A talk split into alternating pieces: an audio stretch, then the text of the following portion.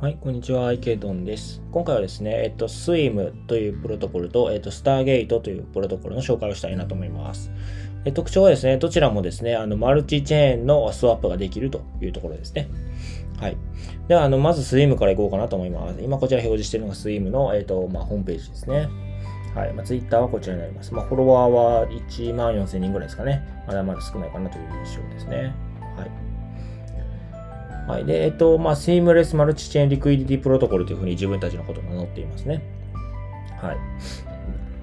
で、えっ、と、まあ、使えるのは今、ソラーナ、イーサリアム、バイナンスの3つのチェーンで、まあ、ソラーナチェーンだと、えっ、と、USDT と USDC、えー、イーサリアムだと同じく USDT と USDC で、バイナンスチェーンだと USDT と DAI ですかね。まあ、ステーブルコインが使えますよっていう話ですね。はい。で、えっ、と、インベスター、まあ、投資家ですね。えー、パンテラ、FTX、アラメダ、えー、コインベース、ソラナベンチャーズ、などなど、まあ、投資家はめちゃくちゃ強いなという印象ですね。はい。で、実際、あの、少し、えー、あ、ごめんなさい。その前にロードマップに行きましょう。2022年 Q1 がローンチですね。はい。で、2002年 Q2、だから4月から6月ですね。えー、More Chains ということで、えー、まあ、スイ,、えー、スイムのトークンを発行するのと、あとはもっと多くのチェーンを、まあ、インテグレーションしていくということですかね。はい。で、その次が volatile asset swap って言ってるので、まあ多分変、あの、こう、ボラティリティが激しい、えー、アセットのスワップも考えてるみたいですね。はい。じゃあ実際ちょっとスワップの画面に行ってみようかなと思うんですけども、こんな感じですかね。はい。今のところこう6つのメニューしか選べないですね。まあ、ソラーナチェーンの USDC、えー、ソラーナチェーンの USDT、まあ、同じようにイーサリアムチェーンの USDC、USDT、バイナンスチェーンの USD、あ BUSD と USDT ですかね。だからまあこのチェーンを超えて、で、かつ銘柄も超えて一気に、まあ、スワップができるっていうイメージですよね。まあ、例えば、ソラーナチェーンの USDC をイーサリアムチェーンの USDT に変えるのが、まあ、ワンクリックこのスワップを一発押すだけで、まあ、チェーンも飛び越えて銘柄のスワップもできるということですね。まあ、非常に便利かなというふうに思いますね。はい。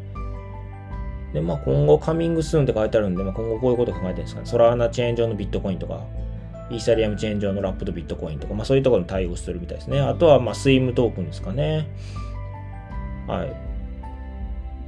あとは、アバランチもあるみたいですね。ポリゴン。そうですね。まあ、今後どんどんチェーン増やして、あの、対応する通貨も増やしていくみたいですね。はい。ではもう一つ同じようなプロトコルで、えっと、スターゲートというのを紹介したいなと思いますね。こちら、Welcome to the Omni-Chain Future ということで、えー、Stargate is free, a free composable liquidity transport protocol that uh, lives at the heart of Omni-Chain DeFi ということで、まあ、やってることはほぼ一緒ですね。あの、チェーンを超えて銘柄を、まあ、こう、一気にあのトランスファーできますよって言ってるんですね。まあ、こちらは実際のスワップの画面ですね。で、まあ、このネットワークと、えー、トークンをそれぞれ選ぶという形ですね。まあ、例えば、イーサリアムチェーン上の USDC を、例えば、まあ、 Avalanche チェーン上の USDT に変えますよみたいなことが、まあ、ワンクリックでできてしまうということですね。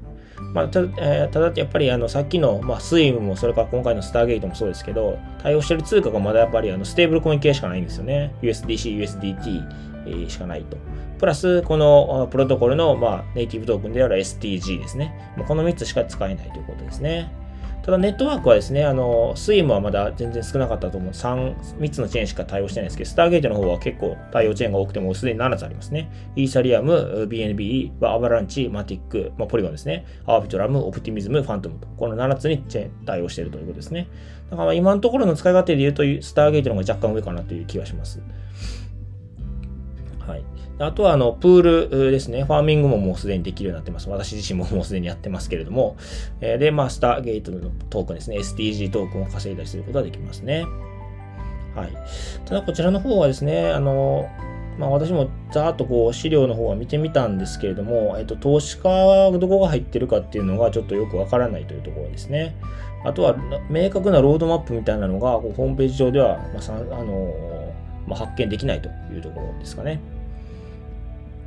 ただ一方でですね、この Stargate の方はこのレイヤー0っていう、まあ、なんですかね、あの、プロジェクトの一部なんですよね。まあ、このレイヤー0っていうのはどうもですね、まあ、こう、Seamless Connected Blockchains ということで、まあ、こう、インターオペラビリティを、まあ、重視したこうプロトコルのようですね。まあ、それの一部、まあ、それが、まあ、根幹となって、この Stargate っていうプロトコルが、あの、作成されて、作られてるみたいですね。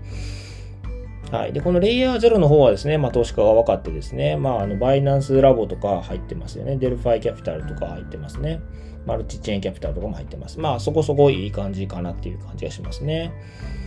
だからまあ、そうですね。まあ、まだ、両方ともまあ、スイムにしても、スターゲートにしても、まだこう立ち上がり段階なので、なんとも言えない部分はありますけれども、スターゲートの方が対応チェーンが多くて使いやすいかなという印象です。で、私自身もスターゲートを使っていますと。で、え一方で、まあ、このレイヤー0ですね。あこれ結構注目できるかなと。まあ、インターオペラビリティってこう、例えば Polkadot とかコスモスとかで言われたりしてますけれども、まあ、ちょっと、なんというかポル、今のところ Polkadot 使ってる時にインターオペラビリティみたいなものあんまり感じないので、まあ、そういう意味ではこう、レイヤー0このプロジェクトが、まあ、なんていうか入り込んでくる余地はそこにあるのかなというふうに思いますし、まあ、この Stargate 使ってもらえば分かるように、こう一瞬でこう、まあ、チェーンを超えて、銘柄を超えて、スワップができますので、まあ、インターオペラビリティっていうところを感じやすい、総合運用性ですかね。そういったものをすごく感じやすいようになっているので、まあ、こう一つ可能性としてはあるのかなというふうに思っています。まあ、あの、しばらく私自身は使ってますので、また何かアップデートがあれば、あの、配信したいなというふうに思います。はい。では、あの、今回はこちらで終わりたいなと思います。よろしければチャンネル登録、フォロー、それから高評価の方お願いいたします。はい。では、お疲れ様です。